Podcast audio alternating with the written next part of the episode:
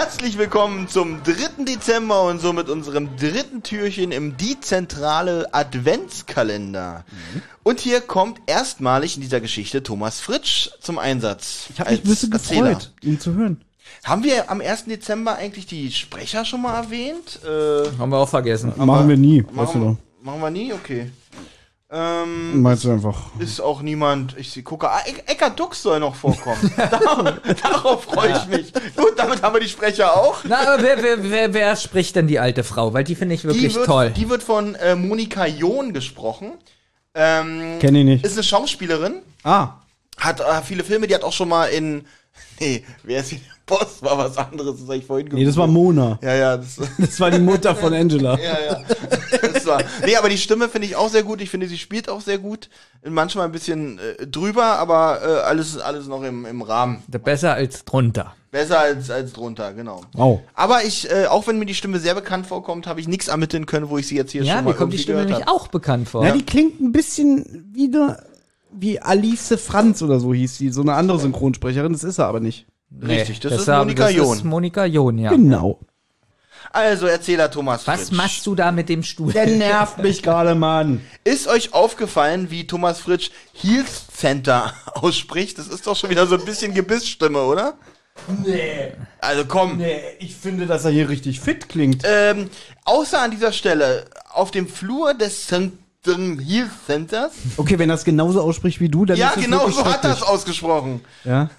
Äh, war auf dem Empfangstresen ein üppiger Weihnachtsbaum aufgestellt. Das war aber auch schon alles, was in den sterilen Halle an diesem 3. Dezember darauf hindeutete, dass Weihnachten schon bald vor der Tür stand. Soll ich euch mal was sagen? Das ist ja im Adventskalender der drei Fragezeichen das dritte Türchen und hier haben wir den 3. Dezember. Ich erkenne da langsam ein System dahinter. Ich bleib da mal dran. Okay, was für ein System? Ja, drittes Türchen und hier bei den drei Fragezeichen ist auch der 3. Dezember. So langsam habe ich eine Vermutung, aber ich möchte nicht vorgreifen. Ja, auch euch zuliebe nicht. Ich glaube, das mit den Türchen und den Tagen, die die drei Fragezeichen erleben, das hängt, glaube ich, irgendwie. Aber nein, ich möchte nicht vorgreifen. Also, die Detektive befinden sich im John Health Center, weil sie die Frau Kendall besuchen wollen. Und während sie sich zum Anmeldetresen begeben, merken sie, dass da ein, ein Mann steht und der hat sich so ein bisschen drohend aufgebaut. Ja, und wie, ein bisschen ist gut. Das erzählt der Erzähler so, als wenn jetzt kommt gleich, weiß ich was, als er dann anfängt zu erzählen. Also der Mann, der sich da drohend aufgebaut hat, dachte ich, was war denn das jetzt hier? Ich dachte, der fängt jetzt da an, richtig loszubrüllen und keine Ahnung. Aber er will lediglich wissen, ob heute Mrs. Kendall schon irgendwie Besuch bekommen hat oder irgendwas. Und er ist eigentlich auch relativ ruhig. Da am Empfang ist ein bisschen pumpig. Meint ihr, Minninger, Ja. sie heißt ja Frau Kerze, Mhm. meint ihr, er hat die Namen genommen, weil die so, weil das so an Adventskalender erinnert? nein, nein. Das machen die doch bestimmt mit Absicht. Also der Arzt, der hier Das gleich war jetzt eure Reaktion auf meinen tollen Einwand. Also da der Arzt, der hier gleich vorkommt, Santa Claus heißt, kann das tatsächlich sein, dass er darauf eine kleine Brücke geschlagen hat.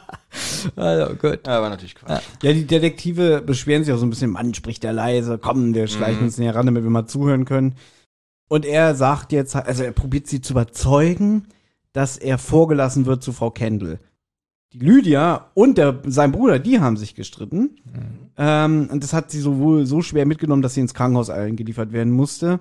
Und ja, er will jetzt halt einfach so ein bisschen vorbeugen und gut auf sie einreden, was weiß ich. Will Und- nicht, dass irgendein anderer vorbeikommt auch und nach ihr und fragt. sie belästigt. Und dann sagt die Empfangsdame, na, da kann ich sie beruhigen. Der Doktor hat angeordnet, dass Miss Kendall heute niemanden empfangen darf. Und äh, sie hat auch Beruhigungsmittel bekommen.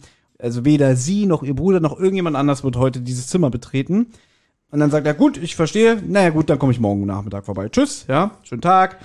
Und jetzt gehen die drei Detektive mit einem Blumenstrauß an den Tresen und man hört eine Durchsage, die lautet, Mr. Miller, bitte den OP. Wer war denn das, Olli? Das ist mir sofort durch den Kopf gegangen. Ich kenne den Namen auch. Das ist so ein recyceltes äh, Soundsample.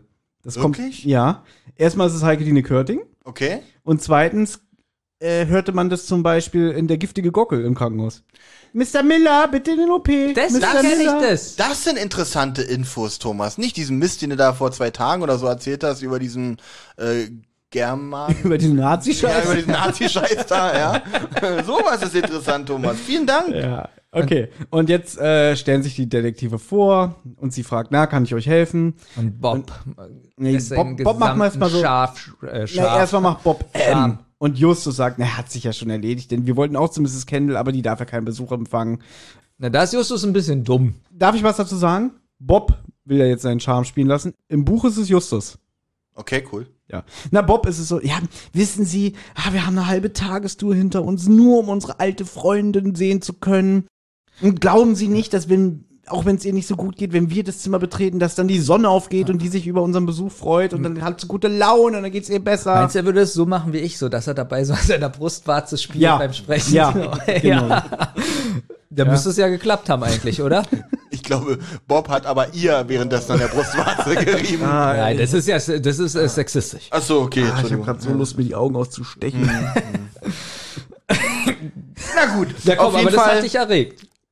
Anordnung ist, Frau wärst. Anordnung ist Anordnung, nichts zu machen und die drei ziehen frustriert davon. Äh, naja, aber es wird ja auch noch gesagt, was ist denn mit dem Blumenstrauß, den Peter so wenig Ja, das ist so lustig. Peter meckert noch über die paar Dollar, die sie für den Blumenstrauß rausgeschmissen haben. Ja, scheiß ihr, aber extra die Kacke gekauft. 10 Dollar sogar. Aber Justus sagt, äh, Peter, Pessimismus ist hier fehl am Platz. Denn sie haben jetzt Gewissheit und er sagt, er gibt jetzt auch, einen, er räumt einen Fehler ein. Er hätte schneller reagieren sollen. Ja, witzig finde ich, dass er sagt, jetzt haben wir Gewissheit, dass hier etwas nicht stimmt. Mhm. Die Gewissheit könnte man aber schon bei der Karte von dem toten Enkel haben, dass da irgendwas nicht stimmt.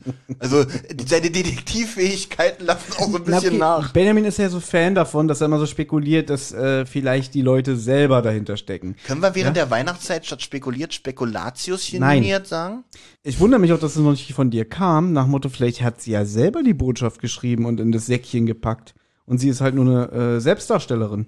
Das würde bei den drei Fragezeichen nicht vorkommen, weil sie viel zu alt ist. Moment mal, das heißt, nur weil Leute ein gewisses Alter erreicht haben, äh, sind sie nicht mehr so clever Zeig mir oder einen was? anderen Fall bei Ja, den drei sage ich, Fragezeichen. sag ich dir, äh, den Fall darf ich leider nicht mehr erwähnen seit einigen Folgen, aber ich habe ihn auch sehr lange nicht mehr erwähnt. Da äh, spielt eine alte Dame falsches Spiel mit den drei Jungs. Ich, ja, mit Roger Rabbit. Ah, wegen falsches Spiel mit.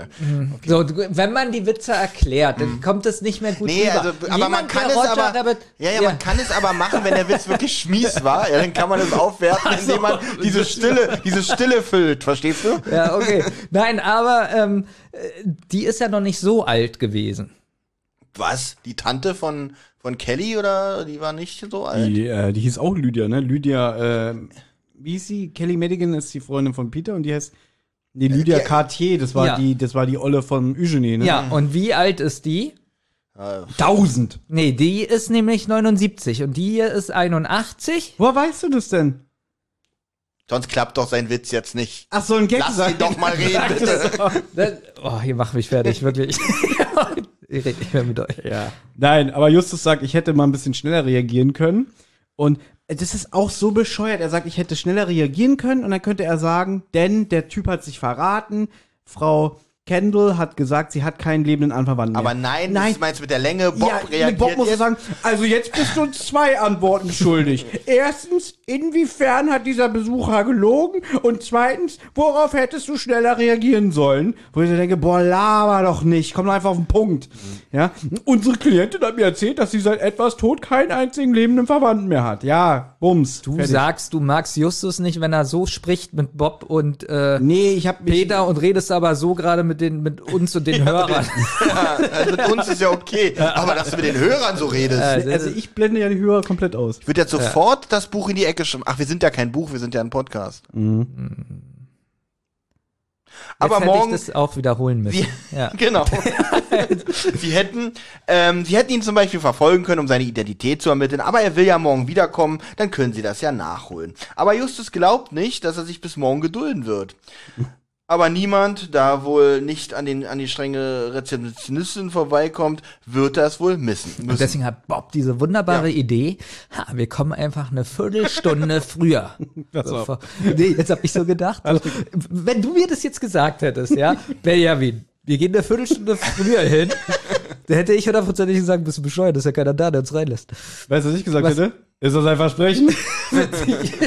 Dann schlag ein.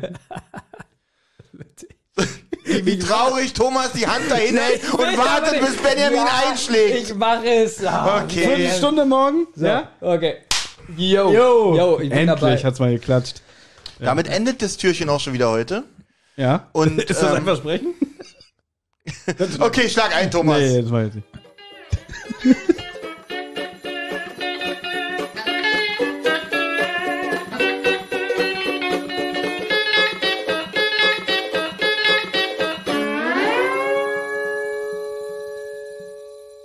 Eine Rotz- und Wasserproduktion.